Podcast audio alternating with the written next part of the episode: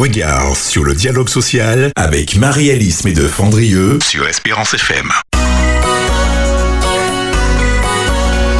Merci, merci chers auditeurs d'être en notre compagnie sur Espérance FM, les 91.6 MHz.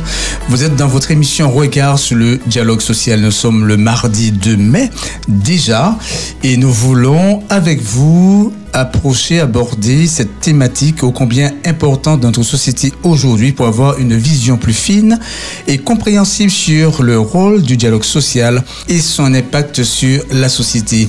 Nous sommes en compagnie de Marie-Alice Medeux Andrieux, notre consultante pour euh, euh, débattre avec vous et nous informer sur le sujet et Davis Stewart à la réalisation de cette émission. Merci à vous d'être là, de nous accompagner tous les mardis dans cette émission pour parler du dialogue social. Alors Marie-Alice, comment vas-tu? Très bien. Très Ça bien et très contente de, De- vous retrouver, de Ouais. te retrouver, de retrouver les auditeurs euh, d'Espérance FM que je salue. Oui. puis euh, continuer à, à discuter, à présenter des sujets qui nous semblent importants. C'est cela. Eh bien, écoute, euh, nous nous sommes euh, pas vus, mais nous avons échangé. Ça fait déjà 15 jours. 15 jours en direct de Paris. En oui. direct de Paris, hein. Ça fait déjà 15 jours. Je Voilà. pensais que c'était, que c'était la semaine dernière. Non, 15 jours. Ouais, 15 jours, oui, ça passe très vite. En tout cas, merci d'être là en chair et en os avec nous dans le studio pour parler du ex social. Aujourd'hui, nous aurons un intervenant parce que nous abordons le thème quid de la souffrance au travail. Euh, donc nous parlerons de euh, des difficultés euh, liées au, dans certains secteurs d'activité où c'est plutôt difficile, le travail est, est rude et devons-nous prendre en compte hein, euh, la charge de travail, les difficultés euh, euh, liées aux, actions que nous menons, ou voilà, ou est-ce que nous sommes tous logés à la même enseigne, voilà, bon, tu fais tes heures comme tout le monde et euh, en sans souci guère. En tout cas, nous avons un intervenant, Monsieur Jean-Claude Delgène. Ai-je bien dit? Tout à fait. Delgène, expert en organisation du travail, dirigeant et fondateur du cabinet Technologia qui eh bien, euh, échangera avec nous sur ce thème quid de la souffrance au travail.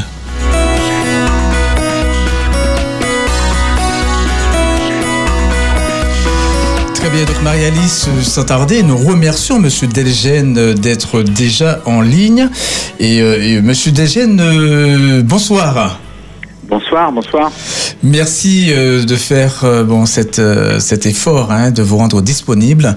Euh, nous savons qu'il est déjà euh, 20 bon, plus de dix. 20 heures hein, euh, bon, à Paris et vous prenez le temps pour euh, bon, échanger avec nous ici à la Martinique sur euh, cette thématique euh, de la souffrance euh, au travail. Donc euh, Marie-Alice euh, qui est en ma compagnie, c'est elle qui euh, mènera les discussions. Marie-Alice, je, je te confie, Monsieur Delgène. Merci euh, et bonjour euh, aux auditeurs, aux auditrices et bonjour euh, euh, Jean-Claude Delgène. Merci d'avoir accepté notre invitation. Au- Au-delà de votre expertise en organisation du travail, vous êtes auteur de plusieurs livres, plusieurs donc euh, revues. Euh, et en tant qu'expert, vous avez euh, géré et contribué à la résolution de plusieurs crises euh, nationales, notamment l'amiante euh, à l'université de Jussieu, l'affaire Kerviel, que tout le monde euh, s'en souvient, euh, dans l'étude paritaire des conditions de travail et l'organisation informatique de la Société Générale.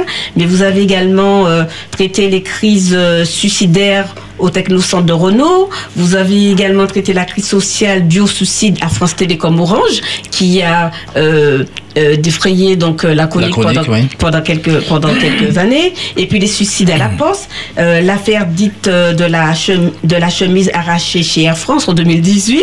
Et puis aussi, en fait, on vous trouve un peu partout. Euh, L'OPA hostile de Veolia en Suez sur Suez en 2021. Alors, je disais que c'est vrai, vous avez plus de 300 missions en 35 années d'intervention au sein du monde du travail. Euh, vos principaux ouvrages publiés, d'ailleurs, j'invite euh, donc les auditeurs euh, à aller regarder un peu les livres que vous avez publiés qui sont fort intéressants. Par exemple, le document unique 5 ans après une édition d'ergonomie, mais les idées reçues sur le burn-out, mmh. mais le suicide, un cri silencieux avec le psychiatre Michel Debout, qui, est, qui est quelqu'un de voilà de, formidable, Michel mmh. Debourg. Et puis euh, vous avez aussi euh, écrit sous le livre euh, écrit un livre blanc des RPS, des RPS pour les professions juridiques.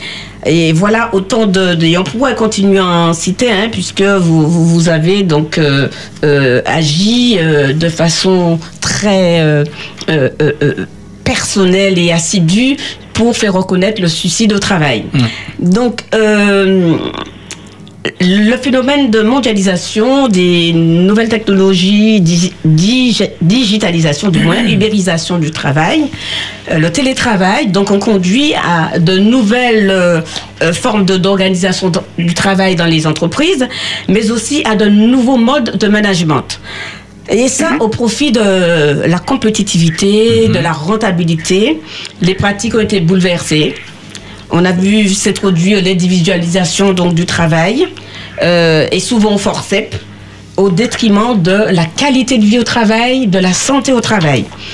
Et ce, bref état des lieux a conduit donc les médecins du travail de s'inquiéter euh, de la santé donc des salariés au travail. Et euh, le professeur euh, médecin d'ailleurs euh, du, travail, qui est le professeur Christophe Dejour, donc mhm. illustre bien la situation. D'ailleurs, dans son livre, qui est dès les années 96-98, et donc le terme, il, ainsi, il introduit le terme qui existait déjà dans les pays anglo-saxons sur la souffrance au travail. Alors donc euh, Jean-Claude Delgène, on aimerait savoir quel état des lieux peut-on faire de ce phénomène euh, qu'est la souffrance au travail et du contexte de travail dans les entreprises. Est-ce que voilà Alors. Déjà, ce qu'il faut comprendre pour avoir un fil conducteur, pour aider les auditeurs à bien se situer par rapport à cette problématique, c'est que le travail occupe une grande place dans notre existence. Il est euh, intrinsèquement lié à notre à notre existence, si vous voulez. Mhm. Donc euh, euh, le travail, c'est ce qui nous permet bien sûr de gagner notre vie. À part pour les rentiers, bon, mais il n'y en a pas beaucoup. le, le, travail nous permet d'être avec les autres, de nous construire au quotidien, de, de nous créer une identité professionnelle. Et d'être encore une fois dans un lien social d'appartenance. Vous voyez donc ce sont ces multiples fonctions qui font que le travail a une grande importance pour les individus. Et lorsqu'on n'a pas de travail, par exemple, parce que bon, on peut ne pas en avoir, c'est aussi un grave problème. Vous voyez, donc ça c'est la première chose à comprendre. La deuxième chose à comprendre, c'est que le problème, la problématique du travail est vraiment, euh, si vous voulez, euh, fonction de est-ce qu'on l'a choisi ou pas. Un travail choisi, sera beaucoup plus agréable, générera beaucoup plus de plaisir, donnera beaucoup plus un sentiment de liberté qu'un travail qui est subi, que l'on fait pour des raisons alimentaires. Ça, ces deux questions-là sont fortement importantes. et donc, euh, dans ce, dans ce cadre-là, ce que l'on constate depuis maintenant, euh, ça c'est la troisième clé que je voudrais donner, ce que l'on constate depuis maintenant une trentaine d'années, c'est un durcissement de l'intensité de travail. C'est-à-dire que l'on demande beaucoup plus aux individus, on les, amène à travailler beaucoup plus qu'auparavant. On a mis en place, justement, comme ça a été dit, euh, avec les nouvelles technologies, un système euh, qui est assez euh, efficace, qui est même très efficace, hein, qui est ce qu'on appelle la DPO, direction par objectif. En clair, je fais court, hein, mais on a un objectif central euh, qui est défini euh, dans les grandes entreprises comme dans les moins grandes. Euh, on veut tant de rentabilité et à partir de là, on va descendre dans, je dirais, jusqu'au terrain, jusqu'à l'individu.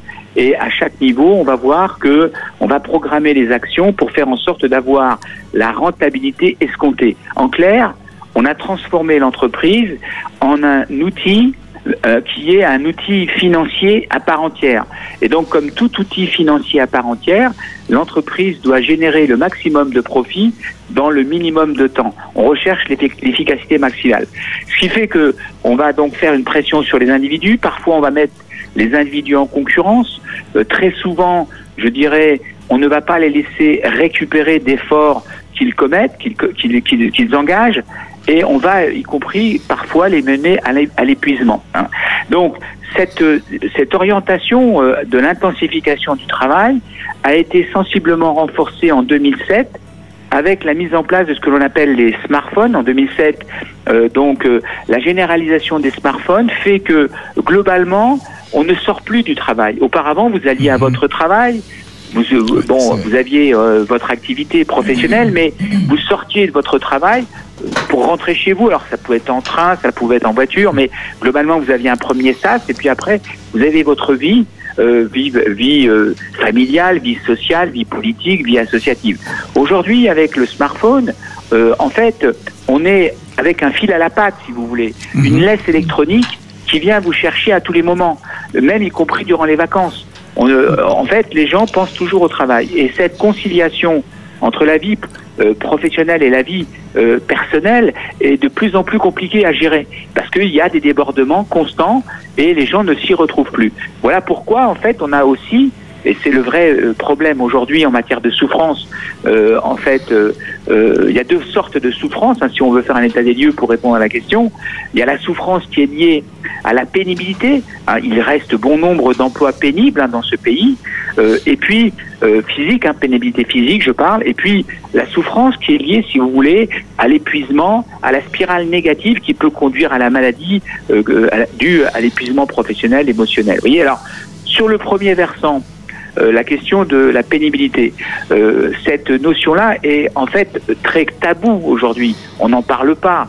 Euh, globalement, en fait, on, on, se représente le travail comme étant une activité qui va du lundi matin 8-9 heures jusqu'au vendredi 17-18 heures. Bon, globalement, on a cette représentation-là, mais qui ne correspond absolument pas à la réalité. Aujourd'hui, quand vous voyez l'activité réelle, euh, c'est-à-dire les données réelles, eh bien vous vous en rendez compte que 67% des Français, euh, c'est pour l'Hexagone, la métropole, mais aussi euh, pour la Martinique, la Guyane, bien sûr, la Réunion, enfin tous les départements outre-mer, eh bien les Français en fait travaillent dans une forme atypique hein, de travail atypique pour 67%.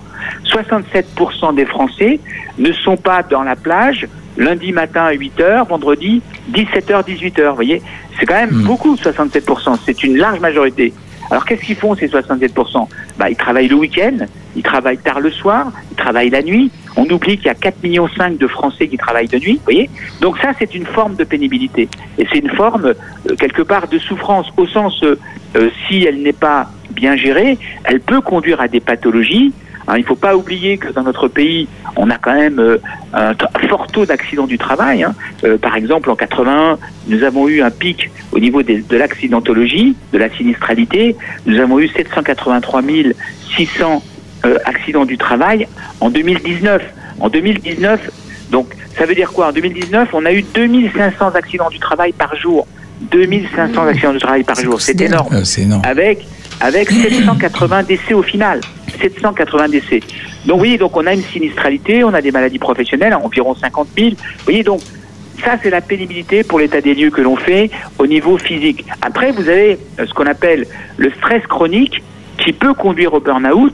Et là, on sait, par exemple, que chaque année, dans notre pays, on a entre 3005 et 4000 décès dus au stress chronique professionnel. 3005, 4000. Ça, c'est des études qui l'ont montré. Une étude, par exemple, en 2004, qui s'appelait InterArt, qui était euh, très fouillée au niveau international, a montré l'impact du travail, euh, euh, du stress chronique professionnel sur les rythmes des individus, sur leur rythme cardiaque, l'hypertension, les AVC, les infarctus, etc. Vous voyez, donc, ça, c'est très important de le comprendre. Deuxième aspect, très important, alors je dis tout ça pour les gens qui travaillent beaucoup et qui peuvent se mettre en risque. Vous voyez, il y a une étude qui est sortie, une deuxième étude que je cite, qui est importante, même si je ne veux pas, euh, je dirais, donc vous abreuver trop de chiffres, hmm. mais ce sont des chiffres qui sont vraiment importants à connaître. Euh, en termes d'indicateurs et d'alarmes pour les gens qui peuvent être en danger, vous voyez, et qui doivent se reprendre et mettre une bonne distance avec le travail. Deuxième chiffre, donc, l'étude publiée en 2015 par une équipe de scientifiques dans la revue The Lancet qui a montré que quand vous travaillez plus de 55 heures par semaine, plus de 55 heures par semaine, vous, accroissez votre risque d'AVC, d'accident cardiovasculaire, hein, donc euh, euh, cérébral, donc euh, de 33%, un tiers de plus, ce qui est énorme. Ce sont des chiffres qui sont juste énormes, vous voyez. Alors ça, par rapport à une semaine de 35-40 heures, hein, vous voyez. Donc simplement le fait d'ajouter 15 heures de travail en plus d'une manière récurrente vous met dans des situations de risque accru au niveau de l'AVC. Vous voyez donc, ça c'est effectivement les formes de souffrance que nous avons aujourd'hui, avec une prévalence euh, de, euh, du burn-out qui envahit toutes les sphères de la société.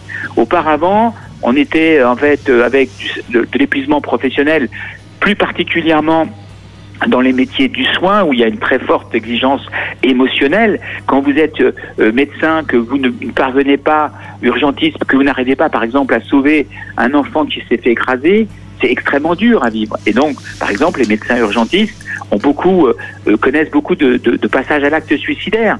Quand vous êtes enseignant, que vous n'arrivez pas à transmettre les savoirs pour différentes raisons, je ne rentre pas dans le détail, c'est un sujet à part entière. Eh bien, c'est pareil, vous pouvez être victime de, de, cette euh, dimension euh, de l'épuisement professionnel. Mais cette dimension, donc, a quitté, s'est étendue. Et aujourd'hui, toutes les professions peuvent être, je dirais, assignées par euh, la question de ce qu'on appelle le burn-out, qui est un mot valise. mais en fait, il faut faire attention. Le burn-out, c'est pas une simple fatigue. Mais si hein, on ajoute aussi un problème très grave. Jean-Claude, si on ajoute aussi, euh, euh, j'aurais bien aimé aussi aborder la question aussi dans ce contexte de l'allongement du temps de travail dû au transport, parce que finalement, si on ajoute, si on ajoute le, temps de trajet, qui est de plus en plus long en raison donc des embouteillages, des, des conditions de transport, il faut là aussi, là aussi, on conduit, on ne peut pas travailler. Sinon, voilà. Bah, une bonne question. En fait, si vous voulez, l'employeur, lui, considère que l'employé, il est, il habite à deux pas. Il est à la, porte de l'entreprise, à la porte de, du service public. Ce qui n'est pas le cas. Très souvent, les gens doivent faire en moyenne, en moyenne euh, nationale, c'est une heure. Il y a des gens qui font beaucoup plus. Euh, une heure de temps aller, une heure de temps retour. Vous voyez, donc euh, c'est, ça peut être des navettes beaucoup plus importantes en fonction de là où vous habitez.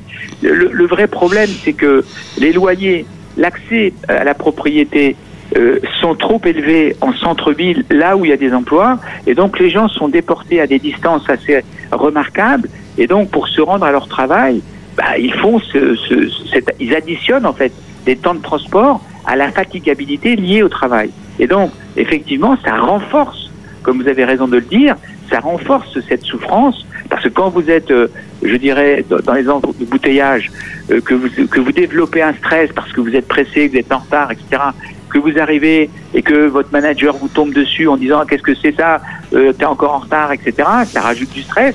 Et donc, bah, la journée, elle est perdue. Vous voyez, parce que l'individu, il est trop sous pression. Mais euh, le fait est que la question centrale, c'est comment on peut euh, faire en sorte de faire, d'aménager de, de, les, les, espaces de travail en proximité des espaces de lieu de vie. Et ça, c'est pas simple. On a en région parisienne, par exemple, eu un grand échec avec euh, qu'on appelle euh, les villes nouvelles, Marne-la-Vallée, Cergy-Pontoise, mhm. etc., Saint-Quentin, parce que en fait, on a étendu un monstre qui est maintenant la région parisienne, avec des, migrations euh, euh, quotidiennes qui sont énormes et qui touchent des millions de gens, quoi, vous voyez? Oui, Tout à fait. Et, Monsieur Desgènes, ici au, travail, on, on, le fait avec passion et euh, voilà, on peut passer des heures, mais pour nous, c'est euh, bon, ça peut être aussi un, élément, euh, je dirais pas déstressant, mais si on, le fait de bonnes conditions et qu'on le fait avec passion, est-ce qu'il y a quand même un danger? C'est ce que je vous disais tout à l'heure. Quand vous choisissez votre votre activité, que vous avez ce qu'on appelle une dimension vocationnelle. Par exemple, vous, vous êtes sur la radio, vous adorez votre métier. Bon, eh bien, vous avez du plaisir au travail et donc vous récupérez beaucoup plus facilement. Vous voyez, en 2014, en 2014, Technologia, sous ma responsabilité, a lancé une, une enquête pour comparer euh, le, ce qu'on appelait le ce qu'on appelle le burn-out, mais ce qu'il faudrait appeler le syndrome d'épuisement professionnel. Mais bon, pour comparer le burn-out des cadres supérieurs dans les entreprises avec le burn-out des professions euh, dites libérales, les indépendants. Vous voyez? Bon, ce sont des gens qui travaillent à peu près la même, la même amplitude, la, la même intensité et la même amplitude de travail. Globalement, c'est près de 45 heures par semaine, vous voyez? Oui. euh, Sur la durée. Et ça, c'est très intéressant de comparer ça. Pourquoi? Parce qu'on s'est aperçu que les professions libérales, elles récupéraient de leur stress chronique beaucoup plus rapidement que les cadres supérieurs ou, middle supérieurs. Voyez? Pourquoi? Parce qu'elles avaient un sentiment de liberté, elles avaient un statut qui leur donnait peut-être une meilleure reconnaissance, elles avaient euh, je dirais, moins de contraintes euh, par rapport à la gestion du temps, euh, par rapport aux occupations domestiques, etc., etc. Voyez, donc, et ça, c'est quand même vachement important de comprendre que ce que l'on met dans le travail nous construit. Et quand on subit trop, quand on est trop sous les vicissitudes d'un management un peu vertical, là, on peut vraiment souffrir. Vous savez que le premier risque psychosocial qu'il y a dans le monde professionnel, le premier risque, hein, j'insiste, c'est la mésentente avec son supérieur hiérarchique. La mésentente avec le supérieur hiérarchique. Quand vous ne vous entendez pas avec votre boss, c'est l'enfer. Vous voyez? Mmh. Alors je parle même pas de harcèlement, je parle de euh, problématiques, de tensions permanentes où on ne peut pas s'épanouir. Vous voyez donc, lorsqu'on choisit son métier, qu'on fait un métier euh, qui vous donne un peu de reconnaissance sociale, qui vous permet à peu près de vivre normalement avec une rémunération euh, adaptée, eh bien là, on a effectivement la, possibilité d'être dans un meilleur bien-être que quand on subit, qu'on fait un travail, je dirais, alimentaire. Moi-même, vous voyez, quand j'ai dû payer mes études en faisant toute une sorte de petits boulots, j'ai travaillé quand j'étais plus jeune à la chaîne chez Dunlop, donc à Mantes-la-Jolie, eh bien, euh, je, nettoyais, vous voyez, des gaufriers avec un liquide spécial. J'étais habillé en scaphandrier pour le faire, euh, pour pouvoir faire en sorte que ces gaufriers euh, puissent, une fois nettoyés, servir à nouveau pour remplir une espèce de mousse pour faire des oreillers. Vous voyez, bon, eh bien, c'est un travail qui n'a pas l'air comme ça, mais qui, au bout du compte, est extrêmement mmh. pénible. Vous faites ça une fois, deux fois, mais quand vous le faites toute la journée, tous les mois, vous êtes éreinté et vous arrivez, vous vous mettez en mode robot. Alors je vous dis ça à titre personnel pour simplement vous, vous illustrer le fait que bon nombre de travaux restent très pénibles dans notre pays. Vous prenez un chirurgien, par exemple, qui fait une opération de 8 heures. C'est extrêmement compliqué. Euh, le, chirurgien va perdre 2 à 3 kilos. Euh, il va être euh, extrêmement fatigué, mais il va sauver une vie, il va avoir un sentiment de un sens au travail, des valeurs au travail qui vont le, qui vont le tenir mmh. et qui vont, qui vont lui permettre euh, de faire, euh, de, de, de, de, se reconstituer rapidement. Il y a deux règles en fait qu'il faut bien comprendre. C'est que quand vous avez un pic d'activité, quand vous, même y compris lorsque vous êtes dans un métier vocationnel, si vous travaillez énormément à un moment donné, eh bien, il faut s'accorder une phase de repos après. Il faut récupérer. Le corps n'est pas une machine. Le corps a besoin, c'est une, machine merveilleuse, il peut récupérer, mais il faut lui laisser le temps de récupérer. or, notre problème aujourd'hui, dans nos sociétés où tout s'accélère, où il faut répondre de manière instantanée, où c'est le toujours plus, et parfois avec le toujours moins de moyens, eh bien, le vrai problème, c'est l'accélération et c'est l'intensification.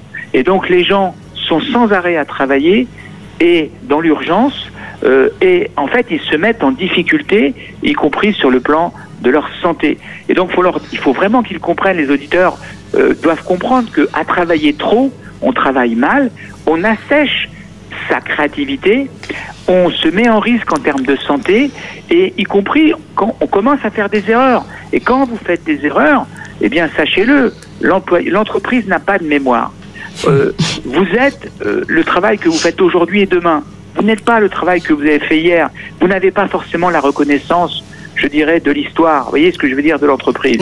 Et donc, si vous faites une erreur, deux erreurs, trois erreurs, ben, on va vous dire, attends, tu m'avais habitué à mieux, qu'est-ce que c'est que ce bordel, mm. etc.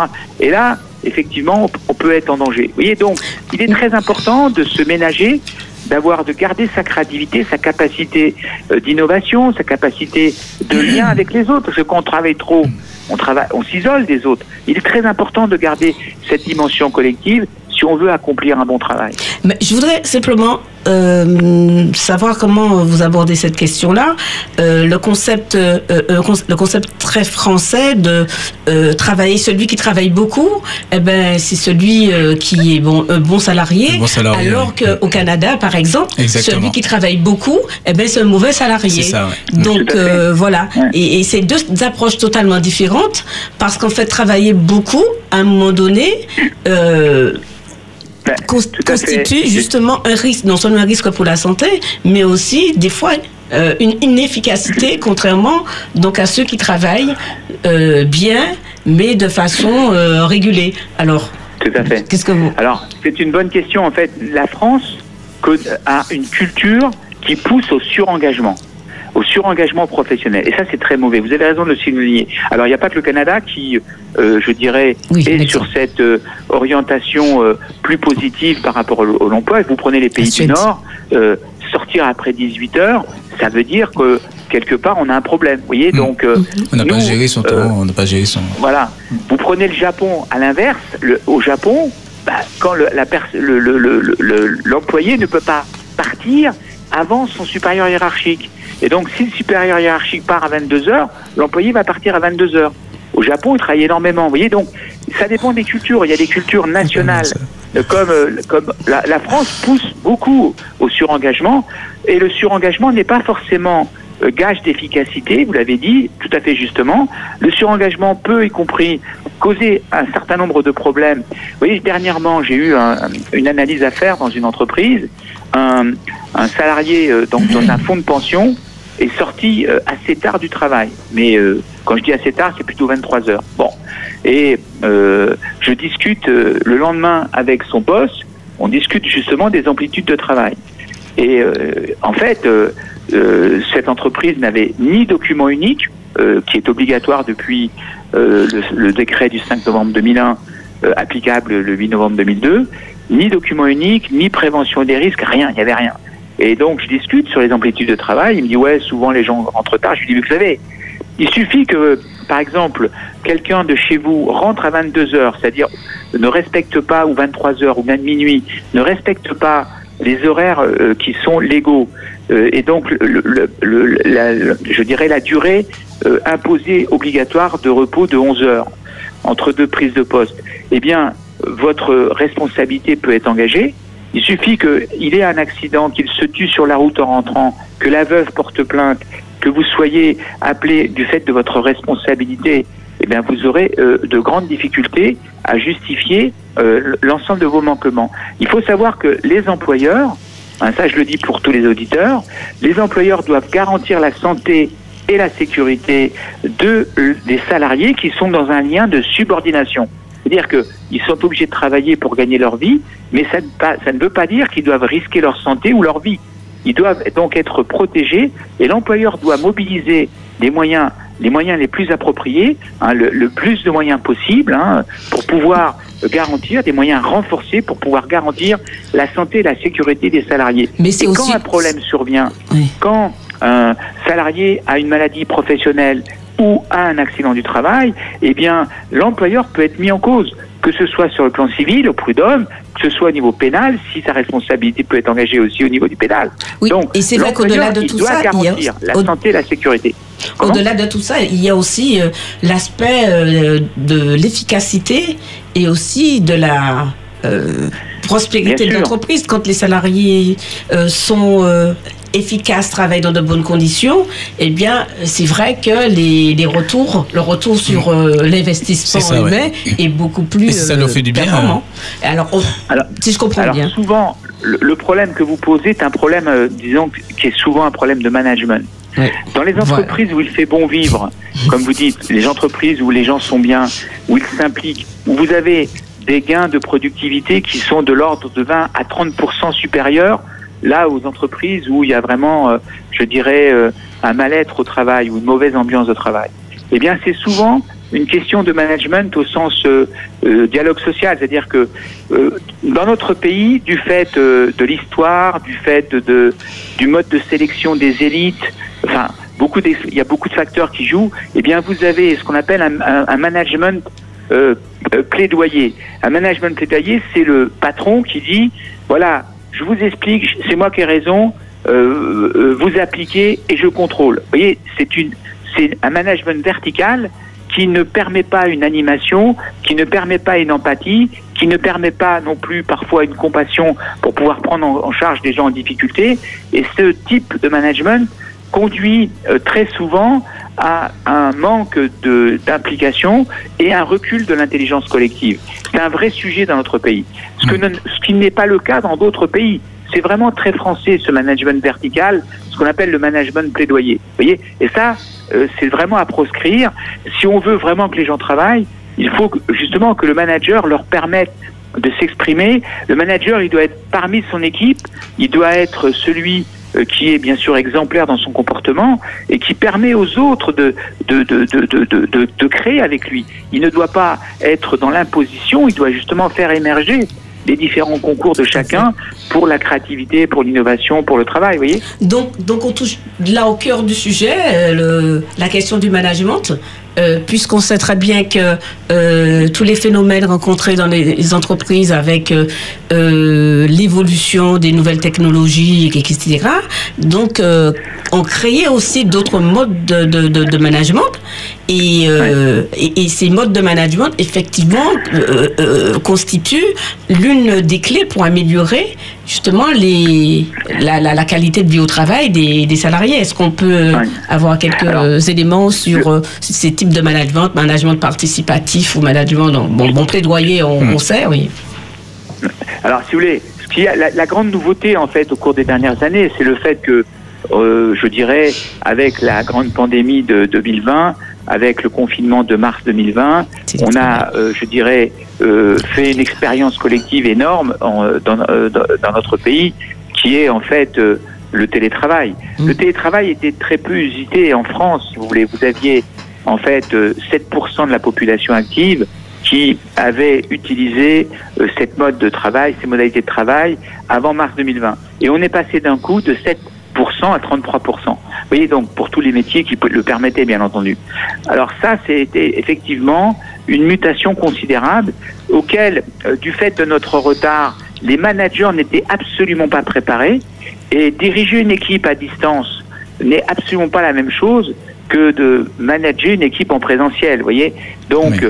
ça nécessite euh, de vraiment être dans- à l'écoute, de vraiment traiter les problèmes en laissant euh, l'autre exister dans la relation, de remonter les difficultés, d'être dans une logique de soutien, d'être dans une logique d'empathie, comme je l'expliquais tout à l'heure. Oui, mais ça ne, crée pas pas un problème cas. d'individu- ça ne crée pas un problème d'individualisation euh, euh, des Alors- individus, de la, euh, de, des relations humaines, Alors- plutôt que le, le lien collectif, là, comment il... euh, Alors, c'est vrai, Il vous avez tout à fait raison. Vous avez raison de souligner cela. Le télétravail, euh, aujourd'hui, euh, s'il est confiné à deux jours par semaine, s'il est réduit à deux jours par semaine, peut être un avantage considérable pour les salariés comme pour l'entreprise. Maximum deux jours. Moi, je pense qu'il faut dire un jour, deux jours maximum. En revanche, s'il va beaucoup plus loin, c'est un destructeur de convivialité, de collectif.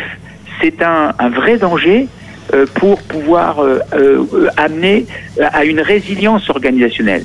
Qu'est-ce que c'est qu'une entreprise, en fait? Qu'est-ce que c'est qu'une entreprise? Une entreprise, c'est une exception qui dure.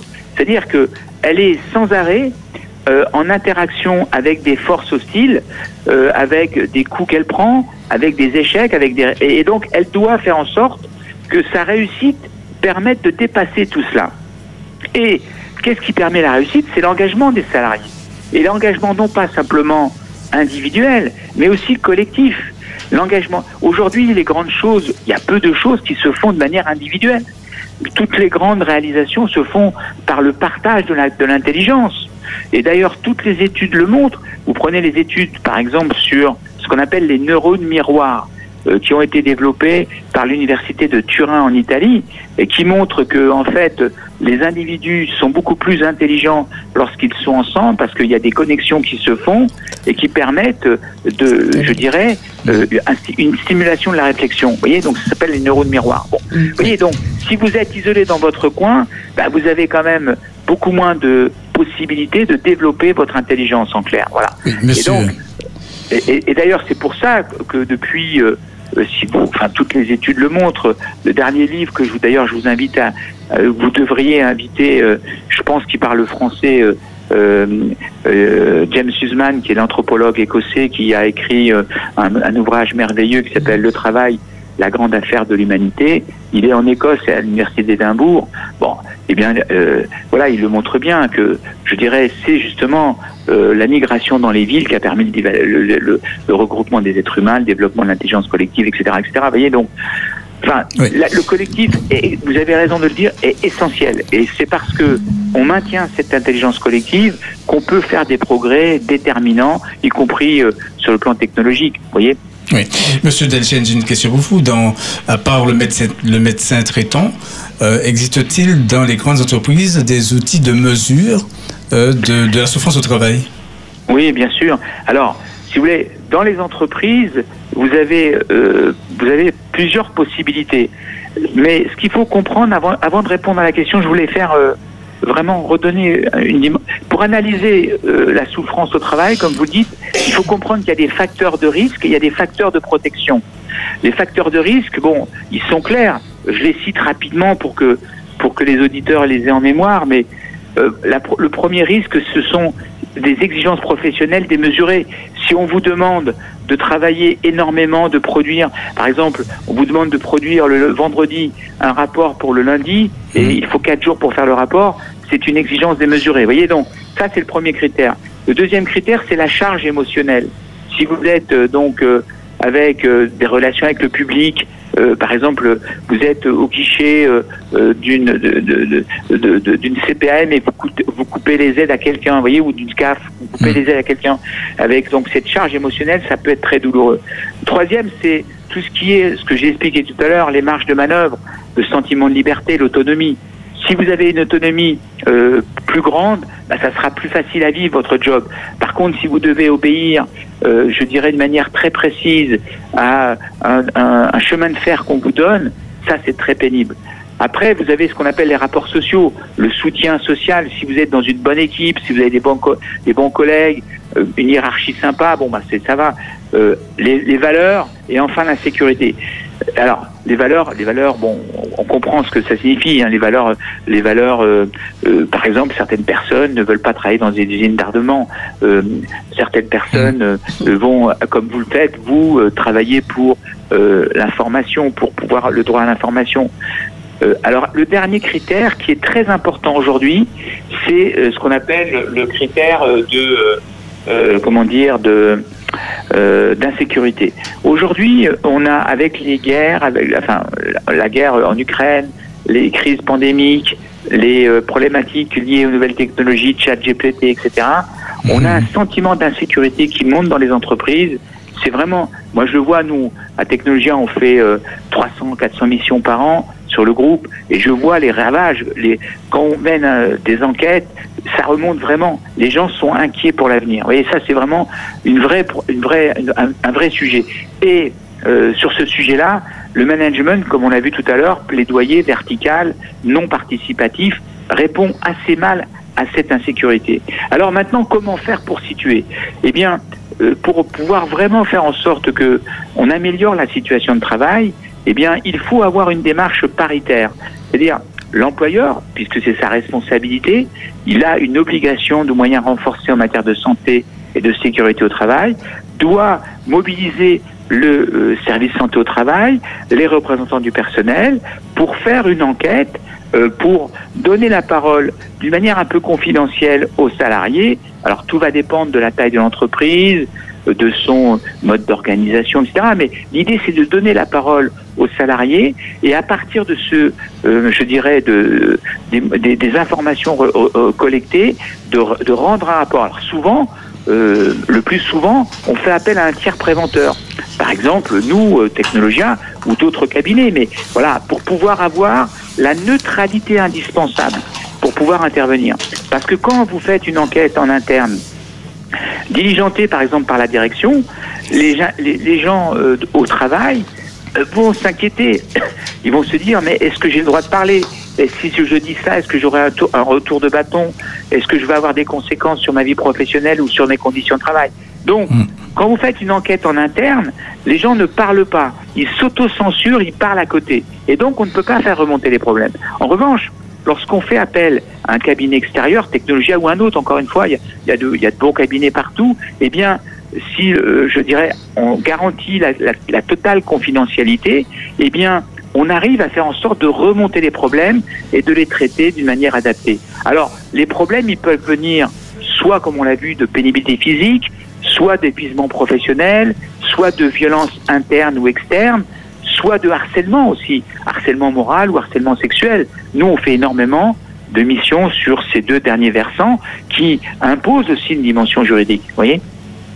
Et c'est en tous les cas, merci Jean-Claude, parce que nous arrivons au terme de notre émission. déjà.